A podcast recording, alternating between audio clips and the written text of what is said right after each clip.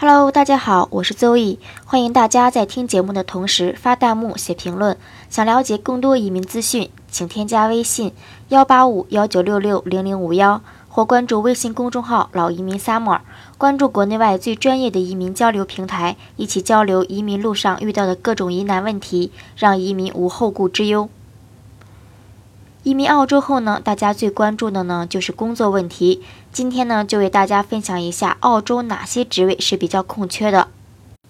据澳洲统计局数据显示，去年澳洲整体的空缺岗位数量突破了二十万个。到去年十一月份时，澳洲空缺岗位数量呢为二十一点六万个，其中新州有八点一五万个，维州五点七五万个，昆州三点五万个，南澳呢则有九千一百个。下边呢，就为大家说一下全澳职位空缺率最高的三个行业。第一个呢，就是管理和支持服务行业。在去年十一月份，澳洲该行业的职位空缺数量呢，达到了三点八万二个，创下了呢最高纪录。那全球顶尖人力资源公司汉纳士的就业报告预测呢，在二零一八年上半年，办公室支持岗位的混合型人才需求量呢会增大。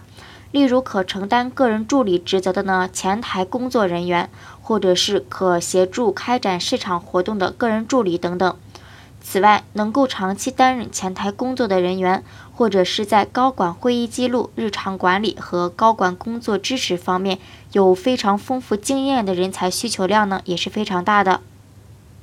另外呢，就是零售贸易行业。在去年十一月份，澳洲该行业空缺职位数量呢为二点五九万个，比前一年的二点二七万个多呢，创下了新的纪录。汉纳市的就业报告预测，在二零一八年上半年，店面管理、销售助理岗位的人员流动率呢会变得非常高。此外，在某一特定种类商品方面呢，具有非常经丰富经验的人才呢也是非常紧缺的。